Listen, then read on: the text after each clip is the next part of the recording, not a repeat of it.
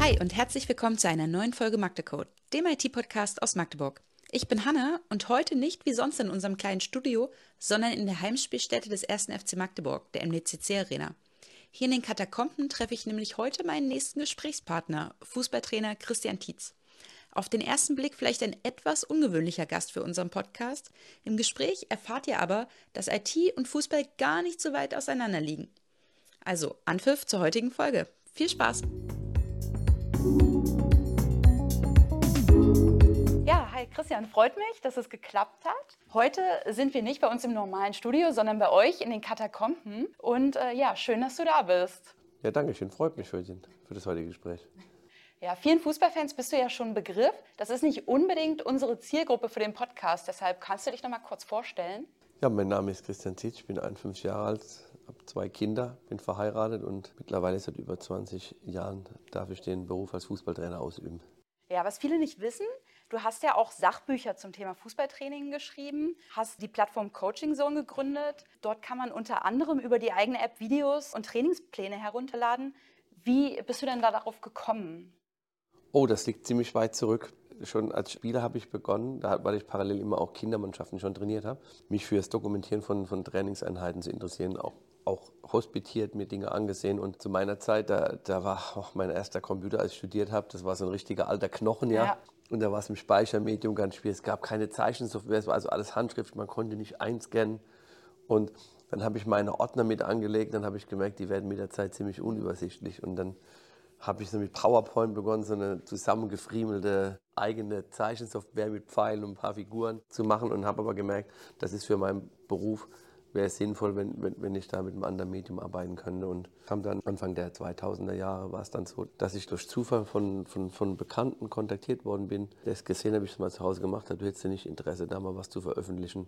Und so kam dann quasi neben der Dokumentation in einem Portal, es gab dann mittlerweile auch schon bessere Zeichensoftware. Und mit einer Zeichensoftware habe ich mir meine Trainingslehre angelegt, auch das eine andere Buch veröffentlicht und war aber mit den Dingen trotzdem nicht so zufrieden, wie ich es mir vorgestellt habe. Und habe mich auf dem Markt umgesehen, viele Dinge auch gesehen und habe dann beschlossen, könnte eigentlich auch eine, eine, eigene Datenbank und eine eigene Zeichensoftware machen. Und mit meinen beiden Geschäftsführern, Geschäftspartnern kam dann die Möglichkeit, wirklich das Portal, es ist ja ein, ist ja ein Webbrowser, also webbasierendes hm, genau. Portal und, und eine App zu entwickeln im ersten Gedanken eigentlich für einen selbst und dann kam aber mit dazu, die, die haben auch einen eigenen Verein in der Schweiz, dann haben die gesagt, oh, können wir das mitnutzen und so ist quasi entstanden, dass wir dann gesagt haben, okay, das legen wir jetzt so an, dass wir es auch der breiten Masse zugänglich machen können. Hast du da persönlich auch Interesse dran an dem Thema Programmieren, Coding? Ist das äh, was für dich oder hast du da Spezialisten an der Hand, die das für dich machen?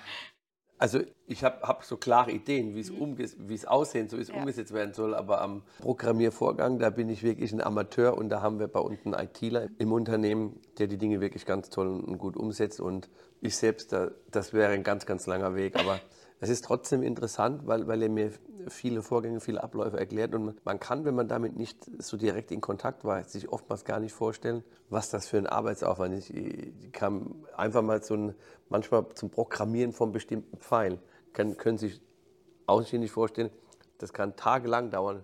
Und man denkt, da kommt es nur ein Pfeil, ja, und der ein bisschen gebogen, beweglich sein soll. Naja, ich glaube, unsere Programmierer können da auch ein Lied von singen. So, aber machen wir weiter im Thema. Und zwar äh, hast du auch eine Zeit lang in der USA gelebt und gerade vom American Football kennt man ja die komplette Überwachung des Spiels. Unglaublich viele Trainer, alle miteinander verbunden. Total viele Computer sind da auch im Einsatz und das kennt man jetzt auch langsam immer mehr von der Bundesliga. Man sieht, die Tablets am Spielfeldrand gehören langsam schon dazu. Ja, was meinst du, wie viel von dieser Technik am Spielfeldrand ist jetzt schon im deutschen Fußball angekommen? Ich glaube, dass wir da noch in den Anfängen stehen, obwohl es jetzt mittlerweile schon so ist, dass man am Spielfeldrand, dass man die Live-Verbindung hat mit den Bildern, dass man einen Videoanalysten umsitzen hat, dass man unten einen Code-Renner, wo die Verbindung da steht, dass man durchgeben kann, was möchte man gerne für Bilder in der Halbzeitpause zeigen. Im, im Verwerten der, der Live-Daten gibt es schon einiges, aber es ist noch, noch sehr überschaubar. Mhm. Und vor allen Dingen, das ist eine riesen Datenmasse.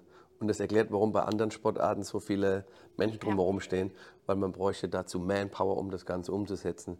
Aber es ist ein, ein Entwicklungsschritt, der nicht aufzuhalten ist, weil er dir zumindest eine Untermauerung gibt von Dingen, ob sie richtig sind oder ob es wo ein Stück weg Verbesserungsmöglichkeiten gibt. Aber im, im, Fußballspiel ist trotzdem noch eines ganz, ganz wichtig. Das ist im Live-Spiel, es ist ja wie, nicht wie bei anderen Sportarten, dass wir unterbrechen können ja. und können Dinge verändern. Das heißt, Spieler haben noch einfach eine hohe Anzahl an Eigenentscheidungen, die sie treffen müssen. Ja. Welche Art von Technik oder Software setzt ihr bei euren Trainings- und Spielanalysen ein? Das ist sehr unterschiedlich. Wir haben ja bei uns einen, einen, festen Videoanalysten mit dabei. Wir haben eine Drohne, die bei uns die, jede Trainingseinheit filmt. An den Spieltagen kriegen wir über, über die normalen Bilder, die über die Fernsehsender gefilmt werden, kriegen wir den Zugriff und da ist es da einfacher. Und dann haben wir während der Trainingseinheiten können wir schon Spielern öfter mal was zeigen, wenn wir ihnen ein Bild, Bild zeigen wollen. Bei den Spielen in der Halbzeitpause kommt dann der Analyst runter wir geben dann immer vom Spielfeld dran schon die eine oder andere Szene durch, die er bitte mitschneidet, was wir dann direkt über seinen Laptop, über unseren Beamer an die Wand werfen können, den Spielern zeigen, sodass wir da schon, schon sehr, sehr stark das nutzen. Und nach Spielende gibt es die komplette Analysemöglichkeit. Also wir haben zwei Tools, wo wir komplett die Daten auch ausgewertet bekommen, wo es komplett in der Umlaufdaten geht, was für eine Strecke legt ein Spieler zurück, wie viel intensive Läufe, wie viel Sprints, wie viel Antritte, wie viel Abbremsbewegungen er drin hat, wie viel Richtungsänderungen, wie viel, wie viel Pässe er gespielt, wie viel Ballkontakt. Also der, der Fußball ist wirklich, was das anbetrifft, mittlerweile gläsern geworden. Ja. Wir, wir nutzen das, aber es ist auch hat ein gewisses zeitintensives Management, was man mit reinbringen muss. Und bei uns ist es natürlich so, dass wir auch immer schon nach dem Spiel das Spiel auswerten, es zurechtschneiden für den nächsten Tag für die Videoanalyse für die gesamte Mannschaft. Und dann nutzen wir bei uns iPads für die einzelnen Trainer, weil die Spieler dann auch nochmal individuelle Videoanalysen bekommen. Und wie viel von dieser technischen Arbeit machst du selber? Also du hast ja gerade schon vom Videoanalysten gesprochen und von der Manpower, die benötigt wird. Kriegst du die ganzen Daten aufbereitet und ja, als Cheftrainer analysierst du die nur noch oder wie sieht das dann Nein, aus? Was ist dein Part? Ich muss vielleicht mal ausholen. Wir haben ja bei uns noch ein Portal mit, mhm. mit, mit, mit Coaching-Zone, wo wir komplett jede Trainingseinheit abgespeichert ja. haben. Das heißt, jede Übung ist dort gezeichnet, erklärt nach Themenschwerpunkt. Wir haben einen kompletten Jahrestrainingsplan, Kalender mit drin, plus die Videoszene aus dem Training mit dazu. Das zeigen wir den Spielern auch vor dem Spiel. Und da war, wie ich noch vor einigen Jahren war, war da ein Großteil von den Dingen, die ich selbst mit, mitentwickelt habe, mitgezeichnet, beschrieben, wie, wie ich das entwickelt habe. Mittlerweile habe ich das, äh, das große Glück, dass ich einen Trainerstab habe. Ja. Und es wäre auch gar nicht von mir alleine mehr ab, abwickelbar. Also wir, wir sind drei Assistentcoaches, wir sind Videoanalyst, wir sind Athletiktrainer, wir haben Torwarttrainer und alle arbeiten mit, dass wir die Daten so zusammenstellen und das, was dann verwertbar für die Spieler, aber auch für uns ist. Du hast ja schon gesagt, dass Programmieren nicht so deins ist, aber wie groß ist da so deine Leidenschaft für Technik? Du sagst ja, ihr setzt Drohnen ein. Wie viel steckt da so privates Interesse auch hinter, so neueste Technik einzusetzen? Also an der Technik selbst ist sie eingeschränkt, weil mir ehrlich gesagt das Zeitfenster fehlt. Ja. Der Tag ist wirklich durchstrukturiert. Aber sie einzusetzen, sie anzuwenden, das ist natürlich enorm groß. Und wir waren schon ganz früh mit einer Drohne unterwegs gewesen, mit, mit Bewegtbildern aufzunehmen, mit einem Portal zu arbeiten, wo wir dann die Spieler einladen, ihnen alles dabei zeigen. Das ist, das ist ein Weg, was uns einfach die Arbeit erleichtert, weil es ist eine ganz andere Qualität, wenn ein Spieler die Bilder visualisiert sieht. Wir, wir denken ja immer, es ist alles so einfach, aber so ein Spieler, der steht auf dem Platz, der weiß oft nicht, was hinter ihm ist, der hat nur ein eingeschränktes Sichtfenster Meister und wir können ihm mit den Techniken ganz einfach viele Dinge erleichtern und ihm klar machen, wie sieht die Situation in, in Wirklichkeit aus. Okay, da hast du jetzt meine nächste Frage schon so ein bisschen angegriffen. Also die Datenanalyse spielt eine riesengroße Rolle. Jeder Laufweg, jede noch so kleine Bewegung wird aufgezeichnet und analysiert. Wo bleibt da deiner Meinung nach also diese Leidenschaft und diese Leichtigkeit, die manche Spieler vielleicht auch mitbringen beim Sport, wenn alles so genau durchgeplant ist und analysiert wird? Weil die Spieler bekommen das ja nur ein Stück weg mit, wenn wir ihnen mal die Daten mitteilen. Wobei wir hängen die mittlerweile aus, weil die interessiert, was sind die im Training gelaufen, gesprintet und so weiter. Das haben sie an Ballkontakten gehabt. Aber wenn wir rausgehen, geht es zum Fußball. Ja. Und da geht kein Spiel raus und denkt, oh, ich muss jetzt die in die Sprints haben, ich muss die in die Laufleistung. Das kontrollieren wir mit einem iPad von außerhalb. Die Jungs haben einen Sensor mit Pulsfrequenzen drin, sodass wir wirklich wissen, die Übungsform, die hat so eine Dauer, die hat so eine Pause, so und so viele Sprints, so und so viele intensive Läufe, so viele Gesamtlaufleistungen haben wir drin, um das Training zu steuern. Der Spieler weiß das. Ab und zu kommt er mal vorbei und schauen rein. Aber das spielt keine direkte Rolle während dem Training. Das ist für uns ein Überprüfungsmodul, wo wir mit besser steuern können. Mhm. Da geht es darum, wie wollen wir den Ball erobern ja. in der Defensive, wie wollen wir einen Zweikampf gewinnen, vor allen Dingen, wie wollen wir dann das Spiel aufbauen und Tore erzielen. Und da, da ist ja dieses normal, der, der normale Kontakt, wie wir mit ihnen umgehen. Also da ist wirklich die, die Kreativität des Spielers, die teilweise die Vorgaben von uns, aber auch die Leichtigkeit und der Spaß am Fußball stehen da gleich im Vordergrund. Sehr gut.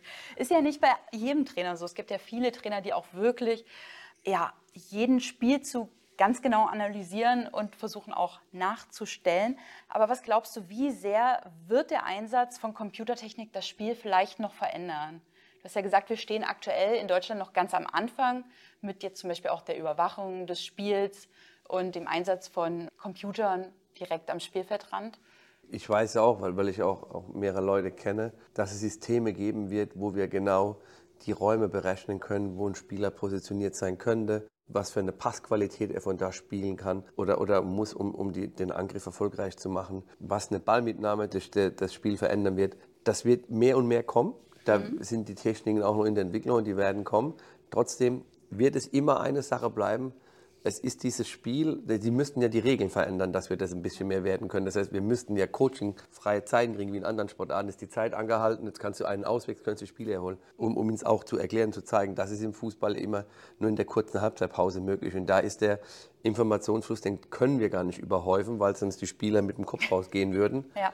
Also das wird wichtiger, es, wird, es erleichtert einem, die, der, das Spiel zu bewerten es erleichtert einem Spieler im, im, Nachgang zu zeigen, wo kann er sich verbessern oder was hat er auch gut gemacht, dass er dieses Gefühl dafür bekommt. Aber eine, eine große Rolle wird trotzdem nach wie vor auch diese individuelle Freiheit der Spieler auf dem Spielfeld spielen. Und das ist auch gut so, weil das, das Spiel lebt ja von diesen Fehlern und von diesen freien Entscheidungen, die Spieler treffen. Deswegen auch die Frage mit den Spielzügen. Es gibt schon Dinge, die wir auch einstudieren. Wir haben Prinzipien.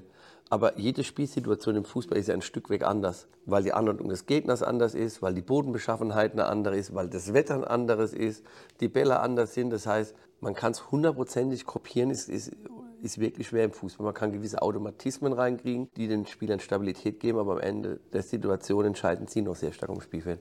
Viele deiner Spieler sind ja auch gefolgt jetzt zum FCM kommen wir ein bisschen in eine andere Schiene. Und du engagierst dich sehr stark sozial, hast auch den Verein Rheumakinder. Auf der anderen Seite hast du aber deine Coaching-App und die ganze Technik. Und als welche Art von Trainer würdest du dich selber einschätzen? Also Mehmet Scholl hat vor einigen Jahren mal den Begriff Laptop-Trainer ja, geprägt. Was ist so deine Schiene? Wie würdest du dich beschreiben? Also zunächst mal glaube ich, ohne Laptop können halt die meisten Menschen und auch im Fußballsystem nicht mehr arbeiten, weil, weil eigentlich viele, weil viele Dinge videobasiert stattfinden. Ja. Und, und für die Arbeitsabbildung ist es eine enorme Zeiterleichterung.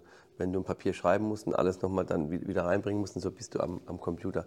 Also es ist letztendlich ein Arbeitsgerät, was eine Normalität im Tagesablauf darstellt. Ich glaube schon, dass ich, oder ich rede zwar sehr ungern über mich, aber ich lege sehr viel Wert drauf auf Kommunikation, auf Zusammenleben mit den Spielern, dass wir miteinander vertrauen, dass wir, dass wir auch ein Gefühl füreinander haben und vor allen Dingen, dass die Spieler sich auch wertgeschätzt fühlen, weil ich weiß, dass das etwas ganz Wichtiges aus meiner eigenen Zeit Spieler ist, wenn man einen 30-Mann-Kader hat, dann werden ja Spieler gerne definiert nur über die, über die Einsatzzeit, sogar noch ganz extrem über die Stadtelfen-Nominierung. Aber genau das ist nicht Fußball. Fußball ist ein Zusammenleben als Gruppe.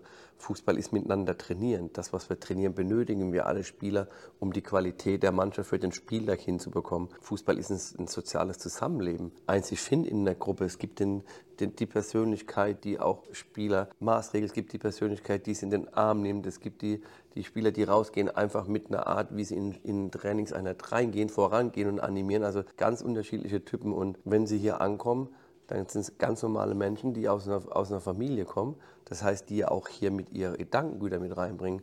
Und deswegen glaube ich, ist es ganz, ganz entscheidend, dass wir viel miteinander sprechen, sich füreinander interessieren. Ich kann es zum Beispiel mir sagen, ich freue mich morgens, wenn ich hier ankomme und dann gehe ich ganz normal als erstes durch die Kabine und begrüße die Spieler und dann, dann gibt es un unterschiedliche Kommunikation. Mit dem einen ist es nur ein Nicken, mit dem anderen ist ein Arm nehmen, der, der nächste hat einen Spaß drauf, der andere hat eine Bemerkung.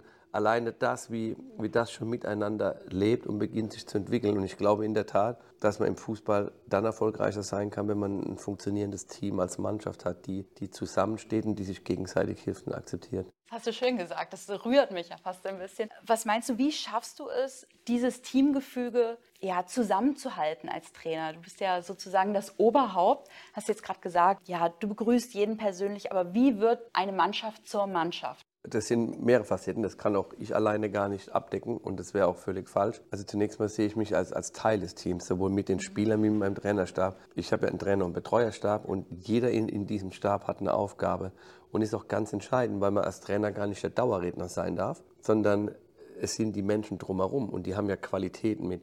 Und es gibt ja auch Spieler bei mir in der Mannschaft, für die bin ich gar nicht so der richtige Ansprechpartner.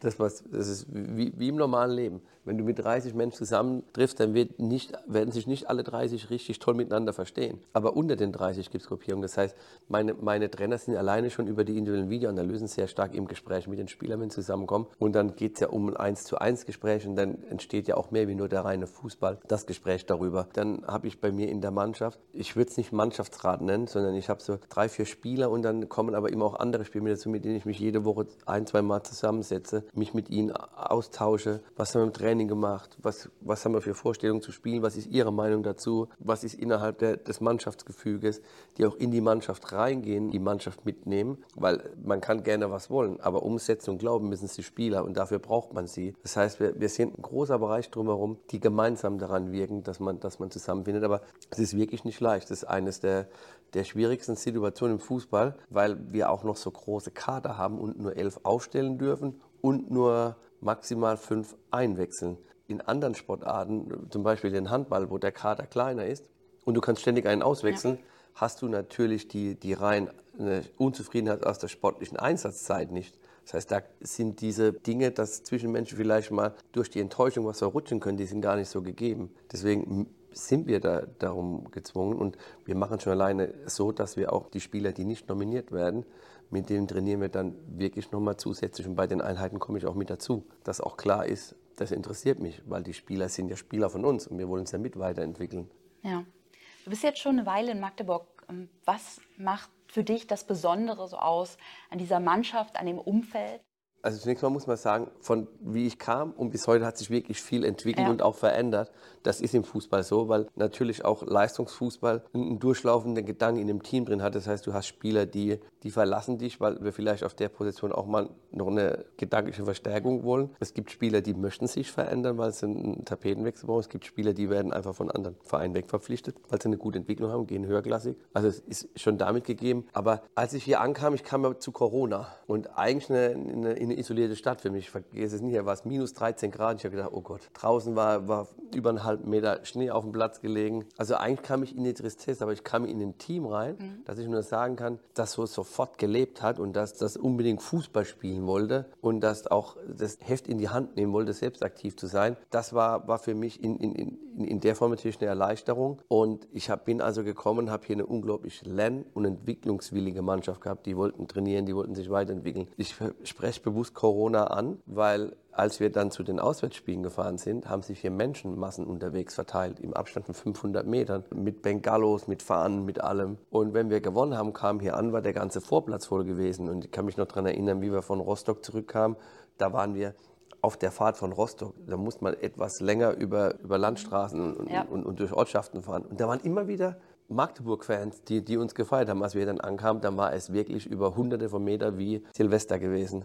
Und dann hast du schon gemerkt, was den Menschen dieser Club bedeutet, was für einen Wert er für sie hat, wie sie mit ihm mitfiebern. Das war in einer Intensität, das hatte ich so vorher noch nicht erlebt. Und als dann wieder die Tore geöffnet worden sind und wir hier ins Stadion reingekommen sind, dann war etwas, dass man ins Stadion reingeht, das über die komplette Spielzeit dröhnt. Und über, von allen Tribünen die Menschen in ihrer Mannschaft stehen. Und wir haben hier wirklich auch etwas erreicht, dass wir zum Spiel hinkommen und uns schon im, im Prinzip vor mit den Leuten verabredet haben, was wir bringen wollen. Bei uns ist es ganz klar, wir möchten gemeinsam mit den Zuschauern versuchen, den Gegner Druck zu setzen, zu jagen, Balleroberungen zu holen, ja, mit dieser Unterstützung. Und möchten uns auch danach voneinander respektvoll verabschieden. Und weil wir uns über die ganze Zeit unterstützen gegenseitig und das ist ja Wahnsinn, wenn wir dann auch ein Spiel verlieren. Wie die Mannschaft trotzdem durchs Stadion geht, sich bei den Leuten bedankt und wie ein gegenseitiger Respekt entsteht. Also ich war in, in, in vielen Vereinen, trotzdem, es gibt viele gute Vereine auch mit, mit, mit, mit einer Fanbasis, mit einer Unterstützung. Aber hier ist es anders. Und ich glaube auch, das hat was mit zu tun, dass der Verein natürlich in, in, auch in, in Ostdeutschland in einer Zeit entstanden ist und dass die Menschen auch jetzt hier in diesem Zusammengehörigkeitsgefühl immer ein Stück weiter zusammengerückt sind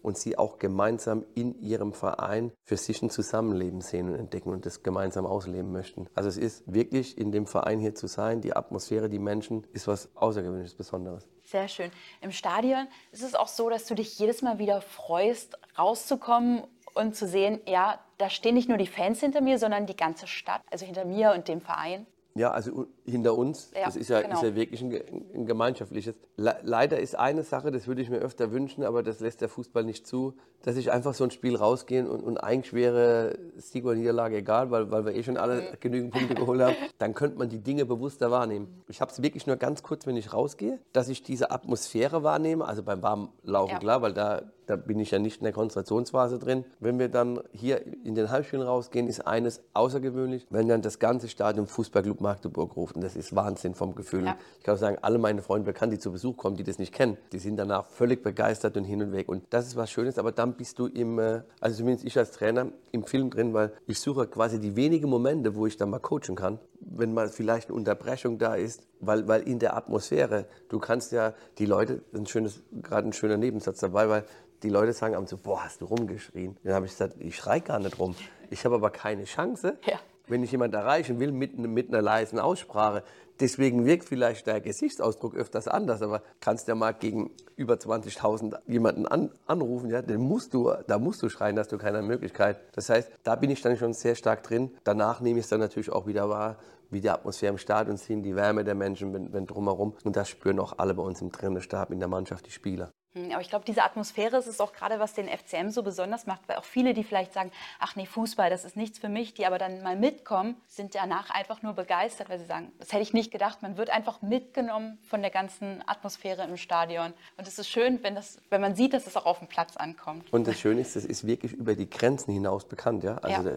egal, wo ich hinkomme, die Leute reden über den SNFC Magdeburg. Und es gibt natürlich verschiedene Dinge. Ja, ich glaube, es gibt auch ein Stück, wie wir Fußball spielen.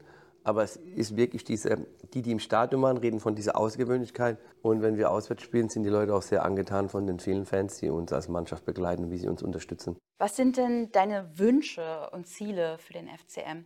Vielleicht jetzt in dieser Saison, aber allgemein so für den Verein. Ich würde ja lügen, wenn man nie Wünsche oder Ziele hat. Aber ich habe aufgehört im Fußball in, in dieser Langfristigkeit zu denken. Wir haben unser, also einen Wunsch habe ich, der, der ist ziemlich klar und prägnant, dass meine Spieler gesund sind. Das ist so das, das Einzige, wo ich immer hoffe. Und jetzt dieses Mal durch in der Corona-Zeit wirklich auch zwei Jahre mir, wo es uns echt getroffen hat mit ganz, ganz vielen Infekten. Es hat sich was verändert. Du merkst, dass die Spieler in ihrer Belastungsfähigkeit, wenn du drei, vier Mal in zehn Monaten einen grippalen Infekt oder Corona hattest, dann verändert es ja auch was mit deinem Körper, mit deiner Leistungsfähigkeit. Also das ist der Wunsch, aber der gilt nicht nur für meine Spieler. Ich habe übrigens grundsätzlich einen Wunsch, weil wir leben auf einer Welt und wir sind als, als Auf dem Erdball und so sollten wir uns echt auch mal verhalten, dass wir eigentlich etwas geliehen bekommen, mit dem wir sorgfältig umgehen sollten. Da würde ich mir wünschen, dass Menschen mehr Zusammengehörigkeitsgefühl haben, Menschen sich zu bekriegen. Es ist ja Wahnsinn, dass überhaupt sowas möglich ist, ja. Also das wünsche ich mir. Als Zielsetzung habe ich natürlich eins, wie wir Fußball spielen wollen. Und ich habe eins gelernt, deswegen geht es schon auf Datenbasis auch ein Stück Weg nochmal zurück. Wenn wir gewisse Parameter wie Balleroberungen, wie in, in gewissen Räumen, wie das Herausspielen von Torchancen, wie das Verhindern von Torchancen gegen ein, wie gewisse Laufleistungen erreichen und auch in der Art, wo wir einen Ballbesitz haben wollen, dann erhöhen wir die Wahrscheinlichkeit, Spiele zu gewinnen. Das heißt, das ist die Zielsetzung, um, um da hinzukommen. Und dann denke ich aber da wirklich ganz kurzfristig, dass wir es einfach schaffen von Woche zu Woche. Und der ist wirklich, das ist, ich weiß, das ist ein total blöder Spruch, aber der, der trifft einfach vollkommen zu. Nur das nächste Spiel zählt und äh, das nächste Spiel ist das wichtigste Spiel. Und darauf fokussieren wir uns, weil auch die Gegner so stark sind und, und so unterschiedlich, bleiben wir da im Fokus drin. Es gibt noch eine weitere Zielsetzung, die kann man schon auch klar formulieren, aber habe ich leider lernen müssen. Das ist im Profifußball ganz schwer umzusetzen. Das ist eine Mannschaft aufzubauen. Weil leider im, professionellen Fußball spielt der wirtschaftliche Rahmen eine große Rolle. Und letztendlich ist es so, wenn du gute Spieler hast, dann ent entwickeln sich Begehrlichkeiten anderer, die mehr Wirtschaftskraft haben und dann hast du oftmals leider Verluste. Aber so das Schöne wär, war für mich immer, wie ich begonnen habe, war ich immer in meiner, muss ich ehrlich sagen, in meiner Märchenwelt. Ich baue eine Mannschaft auf. Klar hab- haben wir das hier ein Stück weg geschafft. Wir merken ja auch schon, dass wir den einen oder anderen Spieler verlieren und dass wir das eine oder andere dazu holen. Aber was wir hier bis jetzt hinbekommen haben, dass wir immer so 16 bis 20 Spieler halten konnten. Ein Stamm, das ist immer so eine Grundzielsetzung, dass man eine Basis hat, dass man ein eingespieltes Team hat, aber dass man auch ein, ein Team hat mit einem sozialen Verhaltensgedanken. Ja, das sind doch wunderbare Worte zum Abschied. Wir haben es nämlich schon geschafft. Ich bedanke mich, dass ich hier sein konnte, dass du uns so ausführlich Rede und Antwort gestanden hast. Sehr gerne. Ja, viel Erfolg für die nächsten Spiele. Ja, danke und euch auch weiterhin alles Gute. Ja, danke schön.